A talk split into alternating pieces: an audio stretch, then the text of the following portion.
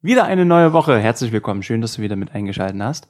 Heute bin ich im Interview live mit der lieben Babette. Mit der habe ich vor zwei Wochen gequatscht und habe das auch schon auf meiner Insta-Story groß angepriesen, weil die Story, die sie zu erzählen hat, mega ist. Und vor allem das Learning, was du daraus mitnehmen kannst, ist der Oberknaller. Halli, hallo, Babette. Hallo.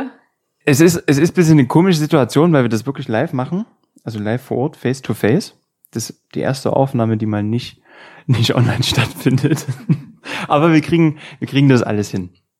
Warum dieses Interview jetzt so stattfindet, ist, weil wir beide ein Telefonat hatten. Eine Stunde lang ging das, glaube ich. Und in der Story hast du einfach umgehauen, was in den letzten fünf Jahren bei dir passiert ist. Das war der Knaller. Ich glaube einfach, da ist, eine, da ist jede Menge Mehrwert für ganz viele Leute gerade mit draußen. Weshalb, und das wollen wir auch ganz allgemein halten. Also wir machen jetzt hier kein, keine Detailarbeit, brauchen jetzt keine Details. Aber erzähl doch einfach mal ganz grob umrissen, was in den letzten fünf Jahren bei dir passiert ist. Hallo, liebe Leute. Wie gesagt, es ist alles face to face und es ist gerade total ungewohnt für mich, aber ja, ich bin gerne bereit, euch meine Geschichte zu erzählen. Und ja, also ich hatte ähm, eine ziemlich lang, langjährige Beziehung. In dieser Beziehung ist auch ein Kind mit entstanden. Ähm, ja, wir hatten ganz viele Auf und Abs in den letzten fünf Jahren und es war auch immer ziemlich schwer für mich. Ja, also ich erzähle euch mal so ein paar kleine Details. Es war jemand, der sehr gut viele Versprechungen äh, mir machen konnte, der genau wusste, was ich hören wollte und um mich da so ein bisschen ja normal zu halten oder in der Beziehung zu halten, bis dann irgendwann sich rausgestellt hat, dass da auch ziemlich viele Lügen mit dabei waren, ähm, wo ich immer ziemlich ja viele Probleme auch einfach hatte. Was du was du sagtest, war ja, dass das hast du gerade eben jetzt gerade schon gesagt, dass er ganz genau wusste, wo deine Knöpfe zu drücken sind. Ne? Also genau. was er sagen musste, dass du wieder einknickst. Genau. Weil du warst ja auch zwischendrin schon mal so, so vor der Trennung und dann warst du dir aber selber nicht so hundertprozentig sicher und dann kam er wieder mit dazu. Genau. Und wusste einfach ganz genau, was er sagen sollte. Ja. Und das ist ja so das typische Muster einfach von, von diesen wie soll man sagen, also fang mich Spiel ganz einfach, ne? Also genau. immer so dieses auf Abstand halten. Ja. Und wenn, wenn man dann merkt, okay, jetzt ist der Abstand zu groß, jetzt verliere ich die Person gerade eben, dann wieder Lovebombing auch zu machen. Also zu wissen, welche Knöpfe ich jetzt drücken muss, was ich sagen muss, welche Aktionen ich vielleicht auch ganz einfach machen muss. Wie ich mich verhalten soll. Genau. Und dann, dann kommt sie schon wieder. Ähm, wie, wie viel Mal war das innerhalb der Beziehung, dass das so auf Kippe stand? Also auf der Kippe stand es vielleicht insgesamt dreimal. Mhm. Das war dann auch ein Zeitpunkt, wir waren dann auch äh, verlobt gewesen, die ich dann nach einem halben Jahr auch wieder aufgelöst habe, um ihn eben auch zu zeigen, wie ernst mir diese Lage ist, damit, um ihn auch zu zeigen, dass ich wirklich gerade Probleme in der Beziehung habe und ich die so nicht weiterführen kann. Und Deshalb habe ich dann die Verlobung auch wieder aufgehoben in der Hoffnung, damit er auch sieht, wie ernst es mir ist. Aber das hat auch wieder nur eine kurze Zeit angehalten, eins, zwei, drei Wochen, um mir zu zeigen, er kann sich ändern. Und dann kam aber trotzdem wieder der Alltag durch und die Probleme generell, die wir vorher hatten, kamen dann genau gleich. Wie, wie, wie lief die Kommunikation bei euch? Schwierig. Was heißt schwierig? Also Kommunikation war fast keine da. Ich habe es immer versucht, mit ihm zu kommunizieren. Es war immer sehr schwierig. Entweder kam er gar nicht nach Hause oder dann nur nachts. Dadurch, dass er dann auch meistens immer nur nachts nach Hause kam, war da kaum irgendwie Zeit und Möglichkeit, sich mit demjenigen an den Tisch zu setzen und darüber zu erzählen mhm. und die Probleme einfach gemeinsam zu lösen. Wenn du dann aber mal zur, zur Kommunikation kamst, wie hat das dann stattgefunden? Versprechungen. Mhm. Genau das, was ich halt immer hören wollte. Wie gesagt, er wusste genau, was, was ich was er sagen muss, damit ich erstmal in dem Moment wieder beruhigt bin. Er wusste genau, wie er sich in den nächsten Tagen, eins, zwei, drei Wochen verhalten muss, damit ich erstmal wieder sehe, okay, er hat sich wieder geändert, es wird besser, es war jetzt nur mal eine schlechte Phase und es wird, jetzt wird alles wieder gut. Wir haben jetzt die schlechte Phase überwunden und es geht bergauf und es hat aber nicht lange angehalten. Also wirklich nur maximal ein paar Wochen und dann kam so schleichend der Alltag wieder rein mit Ausreden und ja. Okay, gab's ab dem Moment, wo dann euer Kind geboren wurde, irgendwann einen Umbruch, einen Switch oder, oder wie sah das dann aus? Ich glaube, auf den Switch hat er ganz sehr gehofft, dass das Kind ähm, für ihn den Schalter auch umlegt, damit er die Prioritäten im Leben schätzt, konnte es aber so überhaupt nicht umsetzen. Im Gegenteil, er ist da mehr geflüchtet.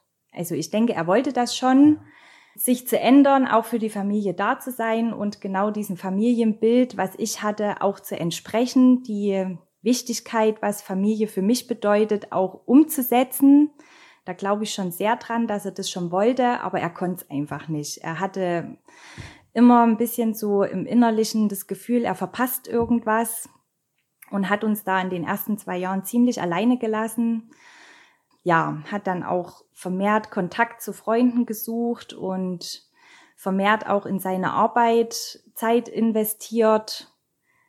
Selten, dass es eben Familienausflüge oder ähnliches gab. Wenn, wenn ihr was zu dritt geplant hattet oder machen wolltet, war es sehr, sehr schwer, das zu machen, wenn es überhaupt stattgefunden hat, aber Zeit für, ich sag mal, Dinge alleine zu machen oder mit Freunden oder, oder auf irgendwelche Feiern zu gehen, allein die Zeit war dann da, oder? Selten. Okay. Aber, aber ich meine, für ihn die Zeit war da? Für ihn die Zeit war da, ja. ja. Für, also, dass er diese Zeit für sich genutzt mhm. hat ohne Familie. Ja. Genau. Wie lange hast du das Ganze angeguckt? Zweieinhalb Jahre. Und wo war dann der Punkt, wo du sagtest, so bis hierhin und jetzt ist, jetzt ist wirklich mal gut? Ja, das war eigentlich eher mehr äh, ein kleines also man kann es jetzt eigentlich nicht sagen, dass das für viele Leute der Grund ist, um jetzt eine Trennung zu vollziehen. Ähm, ich bin ein Typ, der immer sehr drüber nachdenkt, über jede Entscheidung, die er trifft, gerade wenn auch ein Kind mit betroffen ist und ein Kind mit im Spiel ist, überdenkt man natürlich seine Entscheidungen ja auch hundertmal mehr wie alleinstehend ja, irgendwann kommt man an einen Punkt, wo man alles einfach Revue passieren lässt, wo man merkt, wie unglücklich man eigentlich ist und dass das Leben so auch nicht bestimmt war, unglücklich zu sein. Ne? Man braucht, denke ich, da einfach die Kraft und den Weg zu gehen, um einfach auch wieder glücklich zu sein. Und für mich war es, oder für viele andere war es eine Lappalie, was dann passiert ist. Für mich war es halt wirklich ein schwerwiegender Punkt. Da ging es einmal darum, dass ich ihn gebeten habe, einfach mal einmal da zu sein, ähm, weil es mir nicht gut ging. Und ich ihn da wirklich angebettelt habe, dass er einfach da ist und sich mal um sein Kind kümmert, damit ich mich ein bisschen ausruhen kann. Und es war wie die anderen Jahre davor oder Monate davor nicht gegeben. An dem Tag hat er mich komplett im Stich gelassen und das war für mich der ausschlaggebende Punkt, wo ich gesagt habe, okay, bis hierhin und nicht weiter und man lebt nur einmal und man sollte auch ja versuchen zu sehen, dass vielleicht, wenn auch ein Kind mit im Spiel ist, einen Weg zu finden, wo beide Parteien glücklich sind. Was bringt ein ein Kind oder dem Kind, wenn beide Eltern unglücklich sind, wenn beide Eltern daneben sich herleben, sich permanent in der Wolle haben, sich immer wieder streiten. Das merkt ein Kind, egal wie alt es ist, ja von vornherein, na, auch die, die Liebe zum Partner. Wie kann ich denn ein, ein Kind ein Familienleben zeigen und die Liebe zwischen den Eltern zeigen, wenn das nicht gegeben ist? Und irgendwann kam ich an den Punkt, wo ich, wo ich gemerkt habe, dass es vielleicht einfach besser ist, einen Partner zu finden, der vielleicht haargenau die gleichen Ansichten hat, der weiß, wie wichtig Familie ist und das einfach der Standpunkt für jeden ist. Ne? Familie ist nun mal das, der Rückhalt und das ist halt das Wichtigste. Und so kann man vielleicht dem Kind, wenn man diesen Partner dann irgendwann auch mal gefunden hat, an seiner Seite auch zeigen, wie wichtig und wie geborgen auch eine Familie sein kann. Und dann lieber auf beiden Seiten, dass dann der Part oder der Vater eben vielleicht auch eine kennenlernt, die genau auf seiner Wellenlänge ist, wie ich, jemanden kennenzulernen und somit hat dann das Kind ja viel mehr davon, als wie wenn es mit zwei permanent streitenden genau. Elternteilen und, und das quasi auf dem, auf dem Rücken der Kinder ausgetragen genau. wird. Ne? Ich habe das ja auch selber gemerkt. Ne? Je gereizter ich war und je unglücklicher ich in meiner Beziehung war, umso, umso schwieriger ist ja der Konflikt auch mit einem selber. Und natürlich geht es dann auch aufs Kind über. Und ich kam da ganz oft an einen Punkt, wo ich dachte, jetzt reagierst du komplett über, weil ich selber so gereizt und so viele Konflikte hatte und ich will das einfach meinem Kind nicht antun und möchte sie da auch gar nicht mit reinziehen, aber wir sind alles nur Menschen und natürlich tun wir die Probleme, die wir haben, ja auch mit. Tragen wir im Außen mit ja, aus. Genau. Also es ist ganz normal, dass du, dass du Privates mit auf Arbeit nimmst oder eben auch umgedreht. Ne? Das Thema hatten wir ja auch gerade eben genau. vorher schon. Würdest würdest du sagen, du warst Single in der Beziehung? Größtenteils ja. Mhm. Wenn er Familie gebraucht hat, dann waren wir da. Und wenn er sie nicht gebraucht hat, dann waren wir halt eben nicht da. In seinen Augen. Ja. Er hat sich quasi genommen, das, was er brauchte. Und wenn er gemerkt hat, okay, jetzt ist mir gerade Familie genug, jetzt brauche ich erstmal wieder ein, zwei Wochen meinen Abstand, dann hat er sich den auch eingefordert. Und jetzt sagtest du ja, du hast dann für dich mit dir, mit der Story, die du gerade erzählt hast, wo für dich wirklich der Punkt war und wo du dann wirklich auch den Haken rangemacht hast. Auch das fällt vielen Menschen ja schwer, selbst in solchen Situationen dann wirklich den Haken ranzusetzen, wirklich einen Schlussstrich zu ziehen und konsequent dazu oder dabei zu bleiben bei der Entscheidung, jetzt ist genug. Wie hast du das für dich umsetzen können? Das ging dann eigentlich ganz einfach. Also wenn ich dann eine Entscheidung für mich selber getroffen habe, dann sehe ich auch nur noch den einen Weg. Und da können mir so viele Steine in den Weg gelegt werden, wie, wie es nötig ist, aber für mich sind dann keine Steine Hindernisse, sondern aus den Steinen baue ich einfach eine Brücke und steige da drüber. Hm. Schön bebildert. Geil. Was mich dann noch ganz, ganz sehr beeindruckt hat bei unserem Telefonat war, wie ihr das jetzt miteinander regelt. Also wie ihr gemeinsam mit eurem Kind das eben nicht, jetzt muss ich dem, dem Gegenüber noch was reinwirken und dem noch spüren lassen, wie, wie sehr er mich verletzt hat, wie weh mir das alles tut und muss jetzt in mein Ego durchboxen, sondern es geht halt wirklich alles zu 100 Prozent, jede Entscheidung, die du oder die ihr beide zusammen trefft, jetzt zu 100 Prozent zugunsten eures Kindes. Wie, wie habt ihr das für euch geklärt? Ähm, wir haben uns häufig an den Tisch gesetzt. Natürlich nach der Trennung ist die Verletztheit bei einem Partner immer mehr als wie beim anderen, wo man natürlich dem anderen Partner auch einfach ein bisschen Zeit geben muss, um mit der Situation auch klarzukommen. Es war auch sehr schwer für mich diese Zeit, weil viele Worte und viele Taten gefallen sind, die hätten nicht sein müssen, die mich auch sehr verletzt haben. Aber letztendlich geht es natürlich immer ums Kind und mir ist es natürlich es steht für mich außer Frage und es hat halt die höchste Priorität, dass es dem Kind auch gut geht.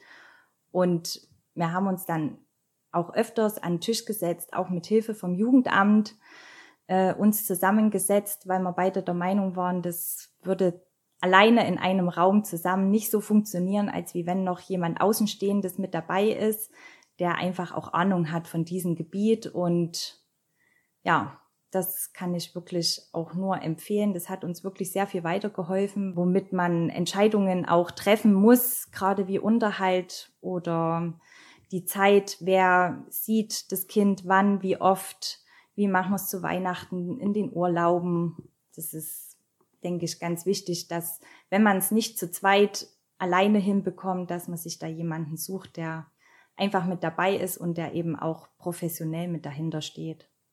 Gerade das Thema Unterhalt hm. fand ich fand ich so spannend. Hm. Erzähl noch mal kurz, wie wie ihr das geregelt habt für euch. Ja, also äh, es gibt ja diese Düsseldorfer Tabelle, wo man gut ablesen kann, wie viel äh, der Vater bezahlen müsste pro Monat an Unterhalt an die Mutter. Ich habe mich von Anfang an dagegen entschieden, weil ich weiß, dass sein Gehalt geringer ist wie meins und weil es mir in erster Linie natürlich um mein Kind geht und er bezahlt mir einen geringen Anteil von der Düsseldorfer Tabelle, die ich eigentlich Anspruch hätte. Aber was bringt mir der Unterhalt oder diese Summe an Geld, wenn ich weiß, dass er vielleicht in den Tagen, wo er mein Kind hat oder unser Kind hat, äh, nichts mit ihr unternehmen kann. Ne? Das sind alles Ausgaben, die man einfach hat mit Kind, um ihr einen schönen Tag zu ermöglichen, wie baden gehen oder irgendeinen Freizeitpark, Eis essen, Sommerrodelbahn, was auch immer, ist halt nun alles mit Geld verbunden und was bringt mir es, jeden Monat vielleicht Summen an Geld auf mein Sparkonto zu schaffen, wenn er nicht in der Lage ist, um irgendwelche äh, Unternehmungen mit ihr zu machen und ihr einen schönen Tag zu machen. Fand ich, fand ich super spannend, weil das wirklich mal komplett weg vom, vom, vom Ego ist, weg von ich will und ich muss und du musst jetzt noch bluten für das, was du, was du hier gemacht hast, sondern es geht halt wirklich alles zugunsten unseres Kindes. Ja. Da sind wir halt dann wieder bei dem Thema Austragen auf den Rücken des Kindes. Ja. Und das stand für mich überhaupt gar nicht zur Debatte, weil das Wohl des Kindes ist mir wichtig und ich möchte auch, dass er in der Lage ist, das Kind auch zu verpflegen, wenn sie bei ihm ist, dass es ihr da auch an nichts fehlt na, genauso wie wenn man sich ja dann auch häuslich trennt, geht es ja auch um Entscheidungen zu treffen, was die Möbel angeht, den Haushalt angeht, wer nimmt was mit.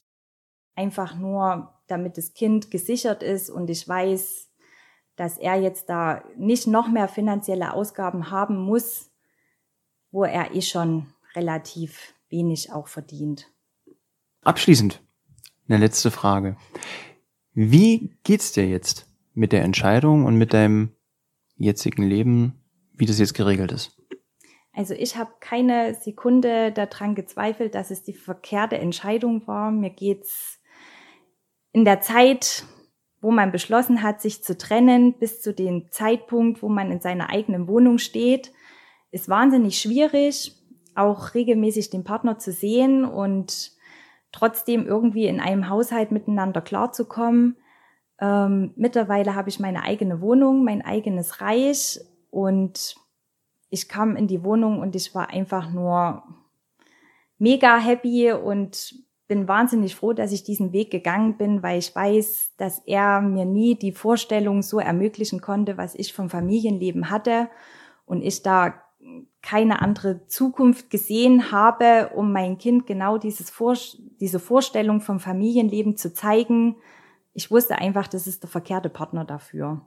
Und ich hoffe ganz sehr, dass es irgendwo da draußen auf der Welt denjenigen gibt, der genau die gleichen Vorstellungen hat vom Leben, von Familie, von Zeit miteinander zu verbringen, Urlaube zu machen, Spontanität, um das einfach mein Kind, auch wenn es nicht der leibliche Vater ist, aber vielleicht doch eine wichtige Rolle in ihrem Leben spielt, auch eine sichere Basis schafft für sie. Mega tolle Abschlusswort. Ganz, ganz großen Dank dafür. Und danke auch für die Story, dass ja, du die nochmal geteilt hast. Möchtest du noch irgendwas mitteilen? An alle Zuhörer, Zuhörerinnen. Ja, also wenn ihr vielleicht alle in derselben Situation oder in der ähnlichen Situation seid, wie ich es war, überlegt ganz genau, welche Wege ihr geht. Überlegt ganz genau, welche Konsequenzen welcher Schritt jetzt hat und wenn ihr dann euch sicher seid und früh aufwacht und ihr wisst, das ist der Weg, den ich gehen muss, dann geht ihn auch vielleicht zum Wohle des Kindes, wenn es eins gibt, oder zum Wohle von sich selbst. Mega toll. Großen Dank dafür. Gerne. Und damit verabschieden wir uns einfach für diese Woche und hoffe, es war wieder für jeden was mit dabei. Ganz, ganz großen Dank nochmal. Hab wieder eine schöne Woche. Mach's gut.